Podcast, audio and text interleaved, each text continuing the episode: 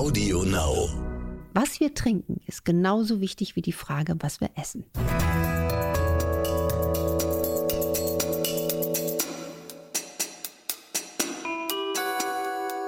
Dr. Anne Fleck, Gesundheit und Ernährung mit Brigitte Leben.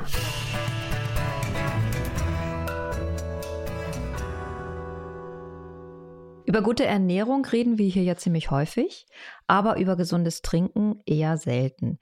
Dabei kann man wirklich gesund trinken und zwar Tee, Smoothies und die richtigen Sorten Erfrischungsdrinks enthalten können zumindest sehr viel gute Dinge enthalten.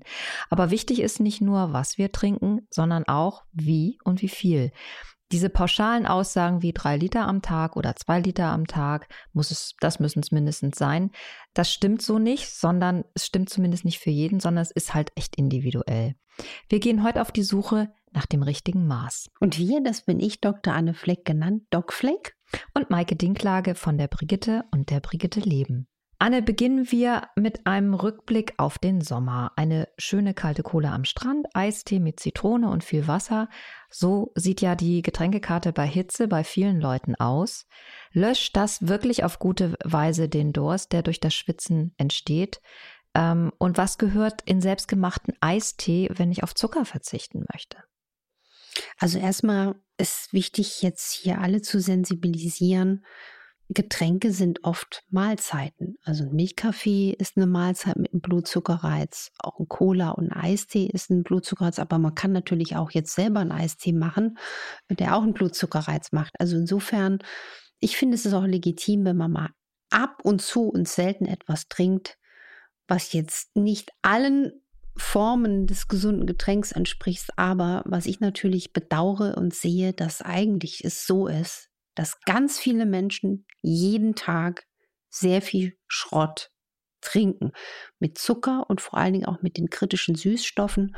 Und da weiß man eben aus aktuelleren und länger schon bestehenden Studien, dass das Darmmilieu dadurch negativ beeinflusst werden kann. Und wenn man sich jetzt einfach mal auf die Suche macht, wie könnte denn ein anderes Getränk aussehen? Also was ich persönlich sehr gern mag, ist dass ich mir das Wasser aufpeppe, zum Beispiel mit äh, Zitronenmelisse eintauchen oder man kann ähm, auch Eiswürfel mit Himbeeren sich mal selber machen, sieht witzig aus. Bei der Süße von solchen jetzt selbst hergestellten Eistees wäre ich eben zurückhaltend. Also klar könnte man erstmal ganz pragmatisch so rangehen, wer daran gewöhnt ist, quasi immer die normale Limo zu trinken, ja.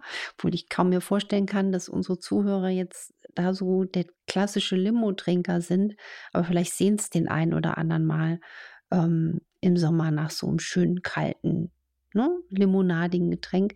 Dann oder du hast einfach auch mal nichts anderes. Du also. hast nichts anderes oder du bist irgendwo äh, eingenordet, äh, stehst da nachts um drei und musst irgendwo ein Getränkeautomat, kann ja auch mal passieren. Dann immer die Kirche im Dorf lassen. Aber wenn man selbst entscheiden kann, würde ich einfach mit, mit, mit Zucker die Dosis dramatisch reduzieren. Also man kann eigentlich jedes Rezept, was einem auch bisher am Herzen liegt, durch eine deutliche Reduktion des Zuckers, man kann erstmal die Hälfte der Menge, die im Rezept steht, nehmen, dann nimmt man nur noch ein Drittel und gewöhnt so seinen Geschmacksnerv langsam an das Reduzieren. Also zum Beispiel, was wir als Kinder in meiner Familie gemacht haben und gern getrunken haben. Das hängt aber auch mit der Nähe zu Frankreich zusammen. Da gab es diesen Grenadinsirup. Ne, du hast da so einen Tropfen, so einen kleinen Tropfen ins Wasser und dann hast du das mit Wasser aufgegossen. Dann war das so knallpink, wenn es zum Beispiel äh, mit Johannisbeere war. Also da kann man manchmal auch mit ganz, ganz, ganz wenig einen Effekt schaffen, aber es ist natürlich auch Zucker. Man darf sich da nichts vormachen. Also letzten Endes ist es auch Zucker. Ne? Ich wundere mich immer, wenn ich ähm, Fruchtsäfte sehe aus den Supermärkten, die dann so einen Zuckeranteil haben von, weiß ich nicht, 14 Gramm auf, auf, auf 100 Milliliter und dann ist da ein ganzer Liter drin. Da müssten eigentlich Warnhinweise draufstehen. Diese, die Zuckermenge dieses Produkts übersteigt den Tagesbedarf um, ich weiß nicht, 100 Prozent. Richtig. Etiketten lesen wir auch hier schlau. Ne? Einfach, wie hoch ist der Kohlenhydratanteil? Also alles, was so die 5, 6, 7 wirklich deutlich überschreitet, das ist nicht gut. Und ich denke jetzt gerade mal spontan an einen ganz lieben Bekannten von mir, der kam mal vor Jahren äh, zu einer Vorsorgeuntersuchung zu mir und hat im tollsten Schwäbisch gesagt, ja, ich trinke jeden Tag, ich, ich, kann schlecht Schwäbisch nachmachen, aber ähm, ich trinke jeden Tag meine drei Liter Orangensaft. Super. Ich, ich wusste gar nicht, was ich sagen soll. Ich musste erst mal lachen. Er hat dann gemeint, wie, was ist denn jetzt? Ist doch super gesund. Ne? Das ist noch nicht so präsent. Ne? Das ist wirklich nicht so präsent. Ähm, und da finde ich, fehlt auch der letztlich politische Wille zur gesundheitlichen Aufklärung. Also es wird so viel über, über Indexe und ähm, Warnungen auf Produkten gesprochen, aber es passiert relativ wenig. Es passiert relativ Schon gerade an der Zuckerfront, also an der Tierwohlfront, darüber wird sehr viel diskutiert. Beim Zucker fehlen mir wirklich konkrete Warnhinweise oder zumindest immer da, wo auch die, wo so eine Verwechslung vorliegen kann. Also wie eben bei deinem Bekannten, dass man denkt, das tut mir gut, das ist ein Multivitaminsaft. Und in Wahrheit ist es eine Zuckerbrühe.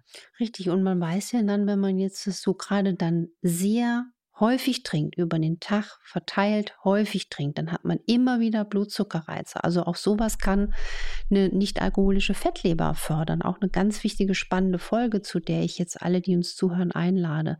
Ein ganz, ganz wichtiges Thema. Übrigens, ich will sich gar nicht ablenken vom Thema oder abschweifen vom Thema ähm, Getränke, aber auch der Nutri-Score wieder so ein Score, wo wirklich bestimmt Leute sich gedacht haben, wir machen was Gutes unterstelle ich einfach, dass Leute denken und auch was Gutes wollen bei allem.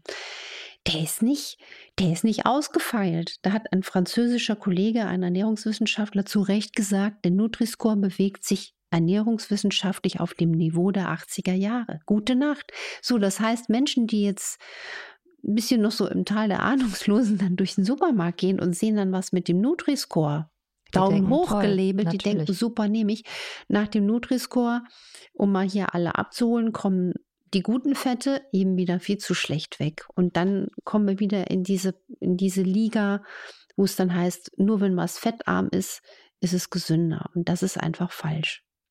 Infused Water ist ja so ein Trend, darüber hast du auch schon eben gesprochen. Also da kann man Zitrone, Gurke, Ingwer, Basilikum, mit dazu ähm, tun ins Wasser. Das gibt dem einen anderen Geschmack. Und Kiwis. Kiwis? Also ein, Früchte. Ja. Obstkräuter. Oh, genau, alles. Genau. Also es sieht richtig toll aus. Ich finde auch, wenn man jetzt mal abends so uh, allein oder mit Freunden oder Familie zusammensitzt, ich finde so eine schöne Wasserkaraffe, wo dann sich so die Zitrone oder die Zitronenmelisse trifft. Oder ich fand diese Idee auch mal Himbeeren oder Kiwischeiben in Wasser zu geben richtig gut, weil zum Beispiel auch Kinder lieben das. Also das ist, ähm, ist was anderes und je länger man das Wasser eben stehen lässt, äh, umso mehr Geschmack liefert das auch. Was ist denn, das ist jetzt weniger hübsch, aber ähm, vielleicht sehr wirkungsvoll, was ist denn mit Apfelessig? Das kurbelt dann ja auch noch die Verdauung an. Also habe ich jetzt mehrfach gehört, dass Leute auch so einen Schuss Apfelessig ins Wasser tun. Kann man machen, muss man vertragen. Also ich würde das auch nicht jetzt als Tipp für jedermann ausrufen, im Gegenteil, aber Apfelessig ist, sagen wir, von der ganzen Armada der Essigsorten der noch am besten verträgliche. Und warum das wohl auf die Verdauung wirkt, ist einfach, weil es ähnlich ist wie die Magensäure. Es ist sauer, es hilft, die Nährstoffe aufzudröseln. Aber ich würde die Dosis sehr, sehr gering halten. Also ich würde überhaupt dann wirklich nur wenige Tropfen dazu tun. Ist ja auch geschmacklich unter Umständen aggressiv. Mal die Kardinalfrage, wie viel Liter ist denn jetzt gesund zu trinken und zählt auch das Weizenbier am Abend mit dazu? Also ganz klar muss man sagen, was du eingangs so schön gesagt hast, Gesundheit ist individuell. Und das ist ein Satz, der in jeder Folge ja auch hier so durch den Raum tanzt. Und das Zauberwort ist auch bei der Flüssigkeitsaufnahme individuell. Das heißt, man kann sich so ungefähr merken, pro Kilogramm Körpergewicht 30 bis 40 Milliliter. Natürlich auch im gesunden Maß, wenn jetzt jemand sehr stark übergewichtig ist. Ne? Aber das ist ein gutes Maß und es gibt aber auch ganz wenige Patientengruppen oder Menschengruppen, die wirklich aufpassen müssen, dass sie nicht zu viel trinken. Das sind dann Menschen mit einer schweren Herzinsuffizienz, also die geschwollene Beine haben, die nachts auf Toilette müssen, die meistens auch leider schon viele Medikamente schlucken müssen, um das Herz zu stabilisieren. Oder Menschen mit einer chronischen Nierenschwäche, Dialysepflichtige, die haben eine klare Flüssigkeitsrestriktion und alle anderen können sich an diesem Maß gut orientieren. Du empfiehlst ja morgens das äh, Glas Wasser oder auch die zwei Gläser Wasser. Du hast vor einiger Zeit auch mal gesagt, es schadet gar nichts, wenn etwas Salz damit drin ist. Darüber ist eine Hörerin gestolpert und fragt sich, wozu dieses Salz denn nun gut sein soll. Also wer zum Beispiel nie salzt, das kann lebensgefährlich sein. Also diese Botschaft, wir sollen salzärmer essen, die hat ganz viel Begründung. Aber wenn Menschen gar nicht mehr salzen, sind sie gefährdet an einer nicht erkannten Hyponatriämie, also nicht erkannter Natriummangel zu leiden. Und das ist ein, ein ganz dramatischer und ganz schlimmer Notfall in der Notaufnahme, den ich zweimal erlebt habe und wo auch Kollegen danach zu mir gesagt haben, wir waren froh, dass wir nicht in der Schicht waren. Also weil du musst dann diesen Natriumspiegel so vorsichtig ausgleichen. Du kannst ja nicht einfach sagen, es gebe ich mal viel Natrium in dem Körper, weil sonst der betroffene Mensch ein Hirnödem entwickeln kann. Und gerade ältere Menschen haben oft einen nicht erkannten Salzmangel. Das kann auch das Gedächtnis übrigens schlapper machen. Und was ich merke auch, was für den Sommer ein guter Tipp ist, wir schwitzen ja auch mehr. Wenn wir gesunde Salzzufuhr im Körper haben, im gesunden Maß, hält das auch Flüssigkeiten im Körper zurück. Das heißt, man kann auch länger, wenn man weniger zu trinken hat, damit haushalten. Dieser Tipp mit einer Prise Salz im Wasser ist vor allem für die Menschen wertvoll, die unter Unterdruck leiden, die Kreislaufbeschwerden haben und die unter einer chronischen Nebennierenschwäche leiden. Also das sind die Menschen, das merkt man schon, die sehr, sehr lange sehr viel Stress hatten, die sehr ausgebrannt sind, die morgens todmüde sind, die unter Heißhunger leiden und die abends wieder tendenziell wacher werden. Und das kann man einfach mal ausprobieren. Wie fühlt man sich? Also ich merke, ich kriege manchmal so richtigen Salzhunger und hol mir dann, ja, hol mir dann die Salzmühle und würze da nochmal kräftig mit auch mehr Salz nach als vor, vor Jahren. Und merke aber, dass ich das, ähm, dass ich das auch brauche. Und so ist auch die Salzzufuhr eine ganz individuelle, sensible Sache. Bei dem grünen und schwarzen Tee, also wir haben das ja schon gestreift auch beim Eistee, stimmt es wirklich, dass je länger diese Teesorten ziehen, sie auch von ihrer anregenden Wirkung verlieren und dann besser auf unseren Feuchtigkeitswasserhaushalt einzahlen? Also von dem Feuchtigkeitshaushalt einzahlen, da gibt es ähm, meines Wissens jetzt keine vergleichbaren Studien, aber was wir wissen, ist, dass gerade wenn Tee lange zieht, hat er nicht mehr diesen putschenden Effekt. Also ich habe einmal ähm, in meiner Thermoskanne hat eine Freundin es gut mit mir gemeint, da war ich bei ihr zu besuchen. Sie hat gesagt, ich mache dir noch einen schönen Tee. Grüner Tee ist ja sehr gesund.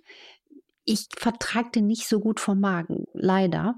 Und ich hatte aber an dem Tag einen ganz anstrengenden Fortbildungstag und brauchte also ein gutes Wachsein. Und dann kann man auch mal mit einer Tasse Kaffee und grünen Tee parallel arbeiten, weil der Kaffee putscht einen schneller ein bisschen hoch und der grüne Tee eher so langsam, aber konstant.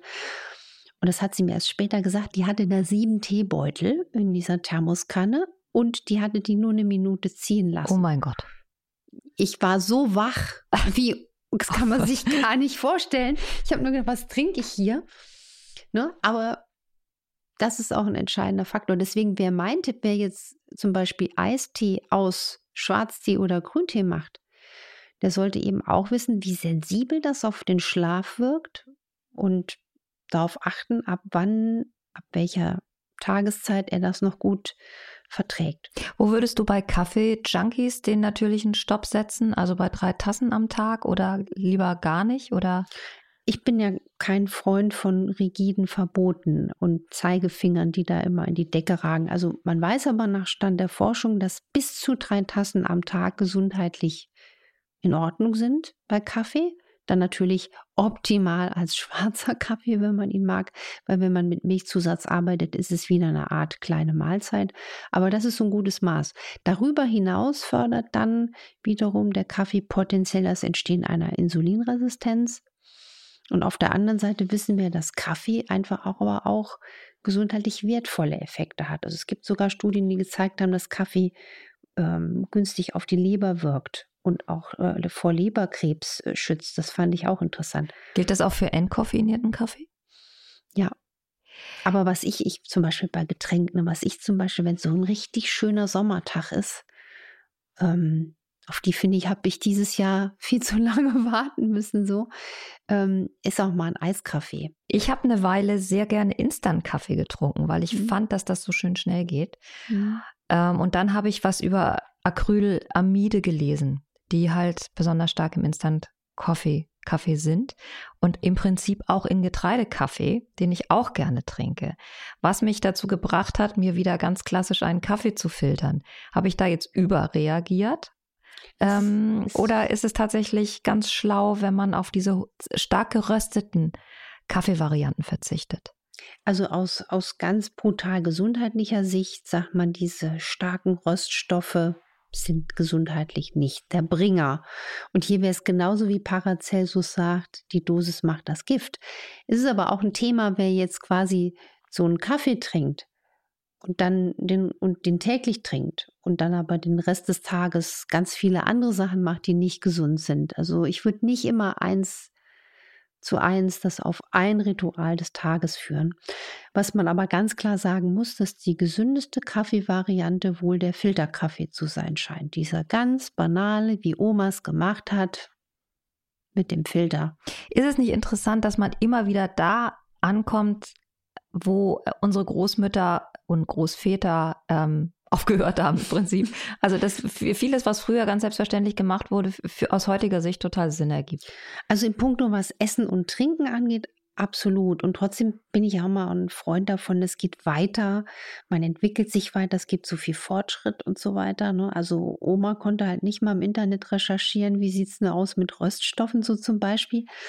Aber wie es früher war in dem Sinne, dass Lebensmittel und auch Getränke sehr einfach waren, unverfälscht, das ist wirklich ein, ein, ein, ein ganz wichtiger Punkt, der heute so vergessen wird, weil diese ganzen zusatzstoffbeladenen Getränke, die gab es zu Zeiten von Oma und Opa nicht. Nicht in dem Maße. Mhm. Ein anderer Zusatzstoff, über den ist eine Hörerin gestolpert, das ist in der Tat ein etwas spezieller Aspekt, ist aber für alle interessant, die Milchprodukte reduzieren möchten und dann eher Mandelmilch ohne Zucker verwenden zum Beispiel. Diese Hörerin liest die Etiketten und auf ihrem Stand, und das ist ihr aufgefallen, dass sie, also dass dieses Produkt Johannes Brotkernmehl beinhaltet. Und dann hat sie eine Reportage gesehen, da hieß es, das ist bedenklich, da schon kleine Mengen bereits hochgiftig für den Körper und krebser krebserregend sein können. Hast du davon mal gehört? Also von dieser Studie explizit nicht, aber Johannes Brotkernmehl in Massen gilt als auch nicht gesundheitlich zuträglich. Hier wäre mein Tipp, dass man nicht gerade das Produkt dann als Lieblingsgetränk auslobt, was so einen Inhaltsstoff hat. Ne? Das gilt ja auch zum Beispiel für Zusatzstoffe wie Karagen. Karagen, also E407, findet man unter Umständen auch bei Milchersatzgetränken, weil das macht die Konsistenz so ein bisschen fluffig. Und in Studien hat sich gezeigt, dass ein hoher Verzehr davon äh, Darmschlammhautentzündungen fördern kann. Also ich bin immer, ich komme gerade wieder an so einen Punkt, wo ich echt denke, es ist egal, was wir machen, es ist so wichtig, Abwechslung in unseren Alltag zu bringen. Auch in unseren gesünderen Alltag oder auch in die vermeintlich gesunden Rituale, ohne jetzt hysterisch durchzudrehen oder wie ein Panikhase zu werden. Weil das ist auch ungesund. Angst ist immer ungesund. Aber wenn man zum Beispiel das jeden Tag trinkt, dann noch irgendwie Joghurt mit dem Zusatzstoff isst, dann noch wieder was mit, mit Karagen, dann noch wieder was mit Farbstoffen, da würde ich ein bisschen kritischer gucken. Man kann ja auch aus der Not manchmal sich selber eine in, in Milchersatzprodukt machen. Also wenn man eine Handvoll Mandeln zu Hause hat, kann man eine tolle Mandelmilch machen, wenn man einen schönen Mixer hat. Oder eine Handvoll Nüsse mit Wasser hat man eine Nussmilch. Oder Cashewkerne mit Wasser eine Cashewmilch. Übrigens, mein Lieblingsgetränk fällt mir gerade ein, der letzten Woche war ähm, Wassermelone mit Cashewkernen im Mixer. Wasser. Ich liebe es. Das ist so. Ja, das klingt gut. Das hat eine gewisse Süße. Mhm. Und das ist, ich habe auch mal, ein, in, in, glaube ich, ein Pasta-Rezept gemacht in einem meiner Bücher. Ich überlege gerade, wo. Gibt ja so schöne Sommerrezepte und da passt das wunderbar rein, dass man Pasta mit Wassermelone kombiniert, so kleine Verfalle mit Wassermelone und dann ähm, ein schönes äh, Basilikumpesto mit Cashewkern. Na mal so. Auch noch ein Lieblingsgetränk fällt mir ein, ist, wenn man wenig Zeit hat, da ist auch ein bisschen Süße drin. Das hilft mir auch immer schön beim Arbeiten, ist auch wieder eine Handvoll Nüsse, Mandeln oder Kerne oder Cashewnüsse und eine Trockenfeige, eine Trockenaprikose mit Wasser als Getränk gemixt. Das geht so schnell und das finde ich befriedigt auch meinen süßen Zahn. Was ich mir wünschen würde. Ich hoffe, dass diese Folge zum gesunden Trinken inspiriert, denn das ist eine ganz wichtige Botschaft. Abonniert uns auf AudioNow, ähm, schreibt Bewertungen, schreibt uns Fragen auf infoline.brigitte.de und nächste Woche geht es hier um den Schulanfang, den einige ja schon eine ganze Weile hinter sich haben. Andere Bundesländer ähm, robben sich so gerade aus den letzten Ferientagen heraus. Tipps für den Schulanfang und wie wir unsere Kinder jetzt dafür stärken können und ihnen auch das richtige Essen in ihre Brotboxen packen. Unser Thema nächste Woche. Wir freuen uns drauf und sagen für heute Tschüss. Tschüss und trinkt was Schönes. Ohne Alkohol.